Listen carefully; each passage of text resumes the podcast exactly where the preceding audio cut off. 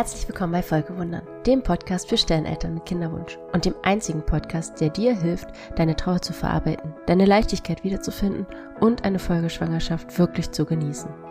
Ich bin Lena Küppers, Birth and Bereavement Doula, Matrescence Coach und vor allem Mama von einem Sternkind und zwei Folgewundern an der Hand. Los geht's!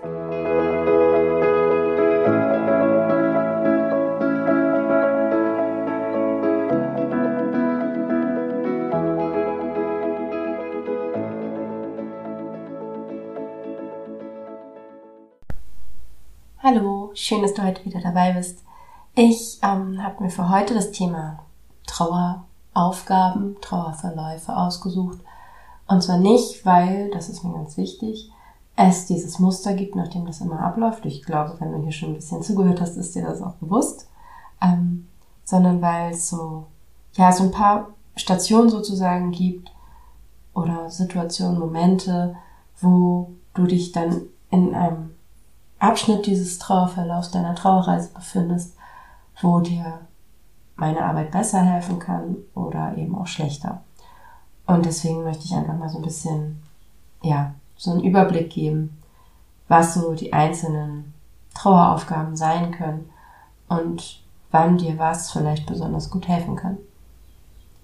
Zum einen, ich glaube, den Begriff habe ich auch schon häufiger selber benutzt, ist die, die akute Trauerphase, also diese allererste Trauer, wenn du erfahren hast, dass dein Baby gestorben ist, wenn du es ähm, vielleicht auch schon geboren hast und dich verabschieden musst oder dann ja auch musstest. Also diese allerersten Tage von, wenn du eine Diagnose hattest oder ja die Feststellung, bis eben ja so eine kurze Zeit danach, so diese allerersten Wochen, Tage und Wochen, das sind so, ist so die akute Trauer.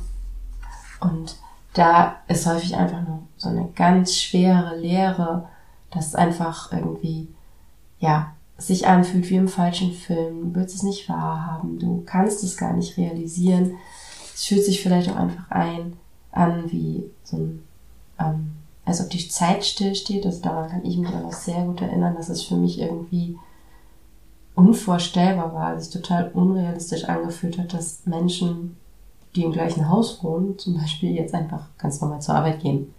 So. Und das war halt über mehrere Tage und Wochen so, dass ich das irgendwie oder einkaufen gehen. Also das war ganz strange. Das konnte ich gar nicht so richtig begreifen, nicht so richtig klarkriegen. Das ist der Fachbegriff dafür ist Dissoziation.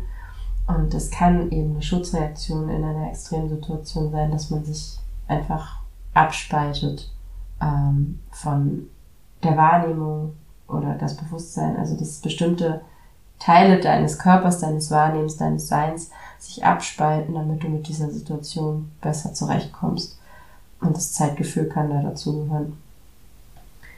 Und ja, das ist einfach auch so ein bisschen, manche haben ganz krasses Ruhebedürfnis und möchten sich nur einigeln, nur schlafen vielleicht. Andere wissen irgendwie nicht wohin mit sich, weil sie vielleicht ja nicht, also es gibt halt wenn, wenn jemand gestorben ist, ist da ja so eine Zeit, wo einfach, wo es einfach nichts zu tun gibt. Und das auszuhalten ist für manche sehr, sehr schwer, weil, ja, wir das einfach auch nicht gelernt haben. Das ist ja etwas, was in unserer Gesellschaft eigentlich nie vorkommt, dass wir einfach mal nichts tun und auch nichts tun können. Also wir machen ja immer. Wir tun immer irgendwas. Es ist auch so ein bisschen so eine Zeit, wo man sich als Paar irgendwie wieder finden muss, weil manche können, das stützen sich sehr gut gegenseitig, andere sind so unterschiedlich in ihrer Trauer, dass jeder für sich allein steht, was ja nicht bedeutet, dass man sich nicht mehr liebt oder so, sondern Trauer ist einfach so super individuell, dass wenn du es nicht vorher schon mal selber erlebt hast, du auch gar nicht unbedingt weißt, wie deine Trauerreaktion sein wird. Und das gilt für deinen Partner, deine Partnerin ja genauso. Und es kann natürlich sein, dass ihr nicht gleich trauert und auch nicht ähnlich. Und dann fühlt man sich vielleicht nochmal allein näher. also ja, du weißt, was ich meine. Also dann fühlt man sich irgendwie alleingelassen. Was von keinem böse Absicht ist, nur es haben ja beide Elternteile so wahnsinnig viel gerade mit sich selbst zu tun und ähm, da einfach im Gespräch bleiben, geduldig bleiben und sich das nicht irgendwie übernehmen. sondern ja, einfach das Gespräch suchen und sich austauschen und gucken, dass man den anderen, die andere auch so in seiner Trauer lässt, solange es nicht irgendwie Form annimmt, die gefährlich oder schädlich sind. Natürlich. Es gibt aber auch in dieser Phase oder in dieser, in diesem Teil der Trauerarbeit schon Momente von Freude und Lachen. Also auch das kann passieren. Gerade vielleicht, wenn du schon ältere Geschwisterkinder zu Hause hast, die, ja, Kinder sind da anders. Die gehen ganz anders mit Trauer um. Das ist auch je nach Alter verarbeiten die das ganz unterschiedlich und für die ist das vielleicht in der einen Sekunde sind sie ganz, ganz traurig und in der nächsten ist schon wieder was super witzig und das reißt dich vielleicht manchmal auch einfach mit und das ist auch okay. Also das einfach mal gehört zu bekommen, das ist in Ordnung. Du musst dich nicht schlecht fühlen, wenn du vielleicht auch mal äh, ja richtig laut und herzlich lachen musst. Das ist in Ordnung. Und es ist auch eine Phase der Gemeinschaft. Also oft ist es so, dass da wirklich in dieser Zeit noch viel Unterstützung von außen kommt, dass viele begleiten, dass viele helfen wollen, dass ähm, ja viele Fragen zu Besuch kommen, was auch immer. Und ähm, wo man einfach das Gefühl hat, auch so ein bisschen gestützt zu werden. Das kann manchmal auch schon wieder fast zu viel sich anfühlen, aber das gibt es eben. Und es ist oft eine Zeit, in der man, abgesehen von eben diesem engeren Kreis, der für einen da ist, vielleicht auch noch gar nicht unbedingt so viel Unterstützung möchte oder auch braucht, weil das diese Zeit ist, in der auch viele, also viel erstmal verarbeitet werden muss. Wir müssen es erstmal verstehen, wir müssen erstmal ankommen in dieser neuen Lebenssituation. Und ganz viel ist dann auch eben die Frage, warum im Raum, auf die es natürlich nie eine Antwort gibt. Aber es gibt gute Möglichkeiten, zu reagieren. Oder bessere oder schlechtere und das einfach ja auszuhalten ähm, und einfach zu bestätigen, dass das okay ist, diese Frage zu stellen. Dass, äh, also wir suchen einfach. Unser Gehirn sucht nach Gründen und in vielen Fällen gibt es aber einfach kein, keine Begründung und wir werden auf diese Frage keine Antwort finden.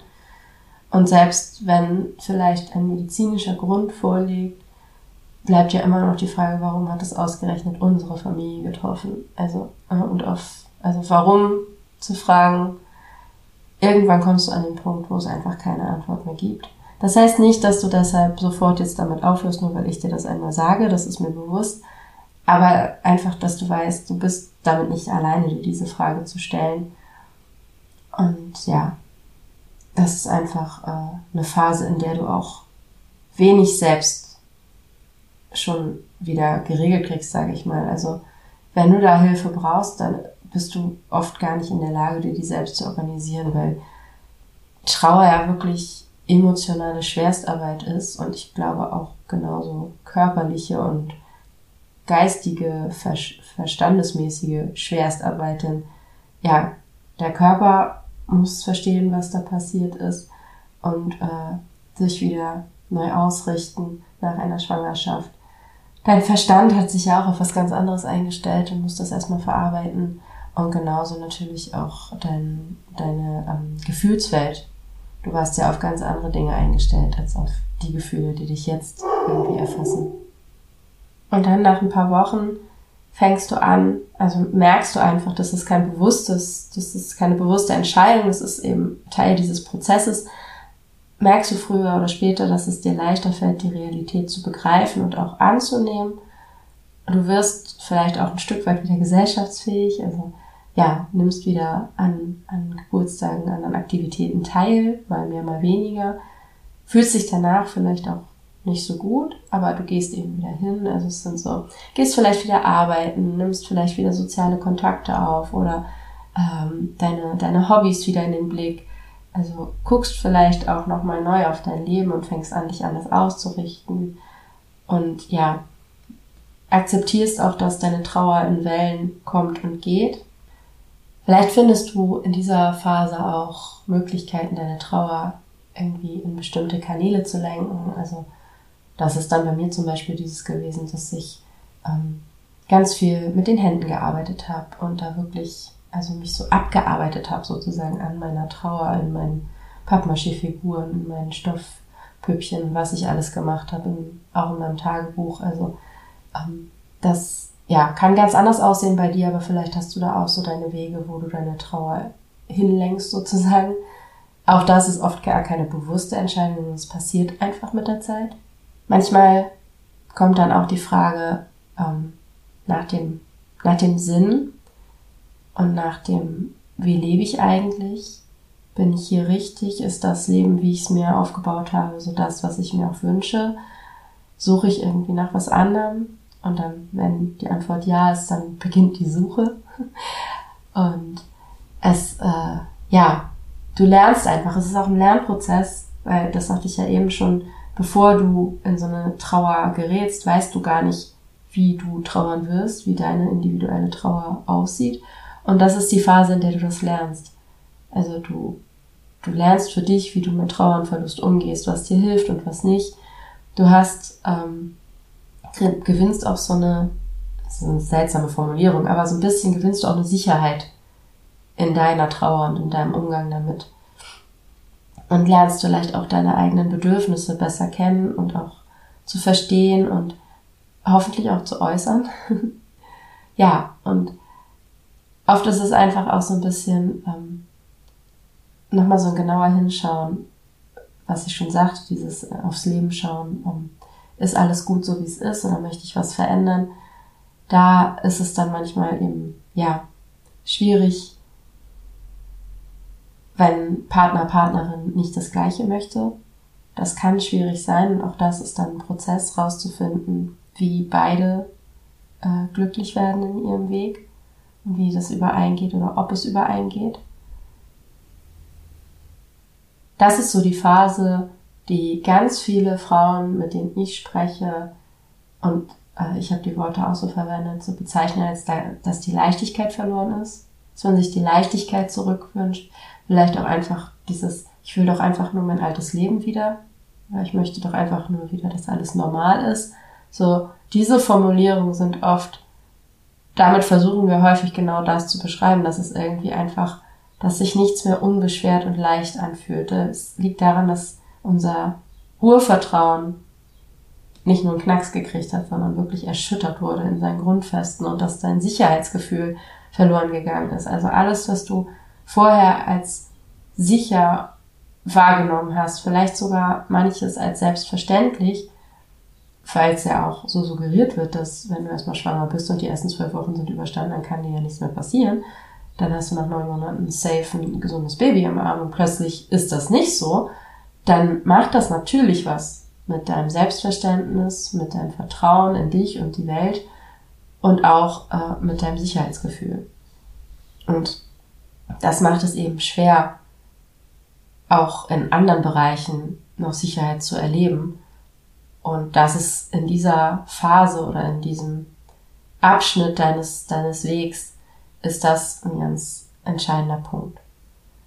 Und hier kann dir zum Beispiel dann helfen, ja, in ein Einzelcoaching zu gehen, wie bei mir.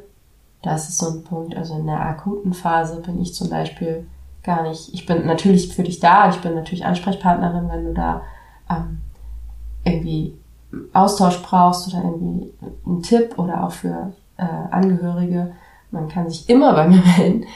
Aber wirklich arbeiten äh, mit mir, dass es für dich auch was bringt, dass es dich weiterbringt, das ist halt, wenn du an diesem Punkt bist, wo du denkst, so, es ist doch irgendwie, eigentlich ist alles gut soweit.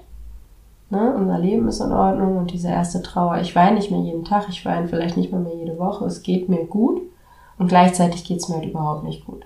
So auch die Phase, in der die Leute dir sagen, wie gut du das alles machst, wie stark du bist, wie toll du das wegsteckst und du fühlst dich überhaupt nicht so. Innerlich denkst du so, äh, was zur Hölle? Nein, mir geht's beschissen, um mal ganz klar zu sagen, wieso seht ihr das denn alle nicht? So, wie kann, wie kannst du denn denken, dass es mir gut geht? Es geht mir doch offensichtlich nicht gut. Ich krieg nichts auf die Reihe, wenn du an dem Punkt bist, dass du das denkst, aber dir was ganz anderes gespiegelt wird. So, das ist der Punkt, wo wir gut mit Coaching einsteigen könnten, um da dir einfach schneller rauszuhelfen. Du kannst es auch alles alleine schaffen. Das ist genau das gleiche wie mit einer Trauergruppe. Also auch die wäre hier ein guter Zeitpunkt, wenn du sowas in deiner Nähe hast. Das ist halt leider immer so die Sache. Trauergruppen für früh verwaiste Eltern ähm, gibt es halt ja leider nach wie vor nicht immer und überall. Rückbildungskurse zum Beispiel. Du hast auch ein Recht auf einen Rückbildungskurs. Und wenn du da einen findest für verwaiste Mamas, ist das super. Ich habe selber nur das erlebt. Ich habe es von anderen gespiegelt bekommen, dass eben auch Trauergruppen, in denen die Trauerfälle gemischt sind sozusagen, dass die Eltern von in der Schwangerschaft oder um die Geburt herum verstorbenen Kindern sich da einfach nicht so ideal aufgehoben fühlen, weil die Themen eben doch andere sind. Ähm, und deswegen schau da gut auf dich. Schau, dass du da was findest, vielleicht auch online. Jetzt seit Corona gibt's ja immer mehr auch Online-Angebote. Und wenn nicht, ist das, wie gesagt, auch das ist der Zeitpunkt, wo wir anfangen können, miteinander zu arbeiten und wo ich dir auf jeden Fall auch helfen kann. Also nicht erst, wenn du wieder schwanger bist oder wieder schwanger werden willst, sondern ja, ab dem Moment, wo du merkst, so, ich möchte wieder im Leben sein und ich möchte wieder wirklich, dass es mir wirklich gut geht, aber ich bin da nicht und ich weiß auch nicht, wie ich da hinkommen soll. So. Und dann ist das, ja, die, die, die nächste Phase, die nächste Aufgabe deiner Trauer, der nächste Schritt auf deinem Weg sozusagen. Ich finde es immer schwierig, weil Phasen klingt dann doch wieder so, als ob ich es abhaken kann und so ist es ja nicht. Aber, ähm, also so die letzte, der letzte große Teil deiner Trauerreise ist dann, wenn du dich wieder wirklich wieder dem Leben zuwenden kannst, ohne schlechtes Gewissen. Ohne, ja, aber, äh, ne, also mein, ohne, ohne irgendwie so einen Schatten, ohne so ein, aber mein Baby ist doch tot. Ich darf ja jetzt gar nicht. Ohne sofort, weiß ich nicht, ein schlechtes Gewissen zu haben, wenn du laut lachst, wenn du wirklich Freude erlebst, wenn du morgens nach dem Aufwachen nicht als erstes an dein Kind gedacht hast. Also all dieses so wirklich echte Gefühle, positive Gefühle erleben, Freude, Glück, ohne dabei direkt ein schlechtes Gewissen zu haben. Und auch wieder Lust und Neugier zu haben auf Neues, auf vielleicht neue Hobbys, neue Interessen, vielleicht auch einfach wieder mit Freunden rausgehen. Ähm, Vielleicht entwickelt sich was ganz Neues, also Stichwort posttraumatisches Wachstum. Da habe ich, glaube ich, auch schon mal drüber gesprochen. Ich glaube, noch keine ganze Folge gemacht, aber es gibt ja nicht nur posttraumatischen Stress, ähm, sondern es gibt auch posttraumatisches Wachstum und das ist eben wichtig, weil bis in die 90er hat man gedacht, dass es halt das Beste, was dir passieren kann nach einem traumatischen Ereignis, ist, dass es dir so gut geht wie vorher, wenn du Glück hast. Heute wissen wir, da gibt es Studien zu, ähm, dass posttraumatisches Wachstum eben auch besser ist und dass du dir nach einem traumatischen Erlebnis auch dein Leben nochmal ganz neu und ganz anders aufbauen kannst und so, dass es dir sogar besser geht. Nicht weil dein Kind gestorben ist, sondern obwohl dein Kind gestorben ist. Das ist wichtig. das ist, ne? Nicht, dass das passieren musste, nur damit es dir besser geht, sondern du kannst, obwohl dir das passiert ist, immer noch dir das Leben so gestalten, wie du es willst und wie du es wirklich lieben kannst und auch genießen kannst. Du bist dann auch so in der Lage zu steuern, wann und wie viel du über dein Kind sprichst, sozusagen. Also es gibt so eine Zeit, da sprudelt das dann sozusagen alles aus dir raus. Also ich habe damals auch, ich habe ähm, irgendwo mit einer Freundin getroffen aus der Schule als ich schwanger war mit Jonas. Und wir hatten uns Jahre nicht gesehen und dann hatte ich ihr erzählt und dann hatte sie, ein bisschen später hatte sie dann gefragt, wie es so ist. Und wir haben dann angefangen, uns Briefe zu schreiben, so. Und dann haben wir uns geschrieben und dann war ich dran mit Antworten und dann war das irgendwie, ja, war Jonas gerade geboren. Und dann habe ich ihr, glaube ich, 20 Seiten Brief geschrieben, auch mit Tränen drauf und allem, weil das so aus mir rausgebrochen ist und ich habe es halt auch einfach abgeschickt. So, ich das ist jetzt nichts, wofür ich mich schäme oder sonst was, aber das würde ich heute halt nicht machen, weil ich denke, so, das war auch einfach ein bisschen viel. Also für sie vielleicht auch und vielleicht, ja. Aber in dem Moment hat es sich gut und richtig angefühlt und das ist auch in Ordnung. Aber so, ich konnte das zu dem Zeitpunkt auch noch nicht steuern, wie viel ich erzähle oder nicht. Wenn ich von Jonas gesprochen habe, dann ist einfach alles rausgesprudelt. So.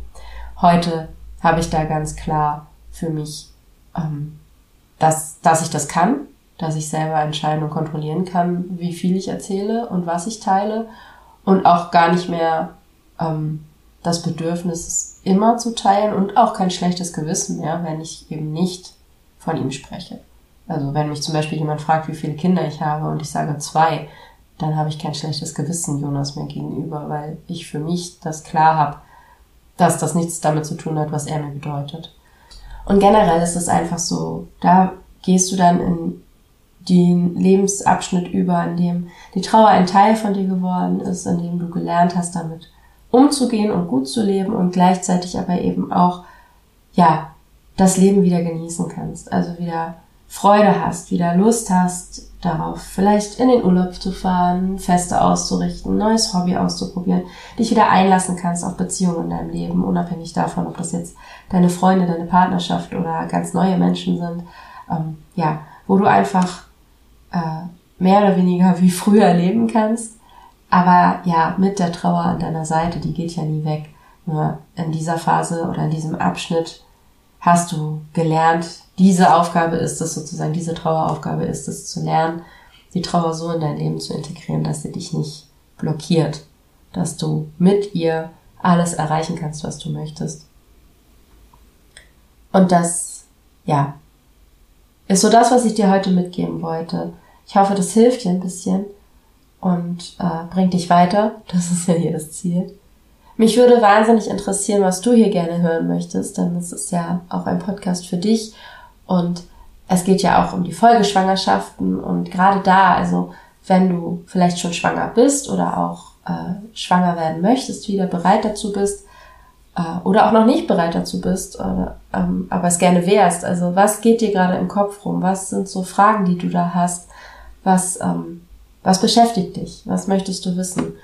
Dann mache ich da super gerne eine Folge zu. Melde dich gerne und sei dir sicher, dass du nicht die Einzige bist, die zuhört und diese Frage dann hat.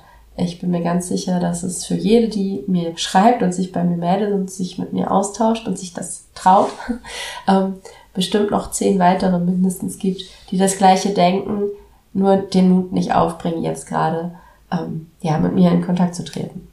Und deswegen möchte ich dich nochmal ganz herzlich einladen, das auf jeden Fall zu tun, denn ja, wie gesagt, der Podcast ist für dich und ich bin immer froh über Themenvorschläge, denn natürlich habe ich meine Geschichte, meine Erfahrung und auch ähm, meine, meine Arbeit.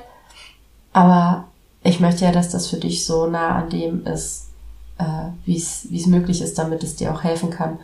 Und ich kann keine Gedanken lesen. Also ja, freue ich mich über alles, was ich von dir höre. Und jetzt danke ich dir ganz, ganz herzlich fürs Zuhören. Bis ganz bald. Deine Lena.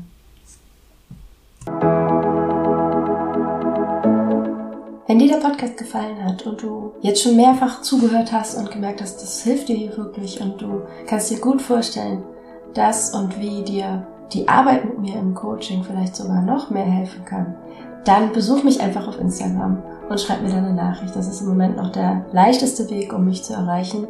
Und du findest mich unter lena.küppers untenstrich. Küppers mit UE. lena.küppers untenstrich auf Instagram. Ich freue mich auf dich. Bis ganz bald.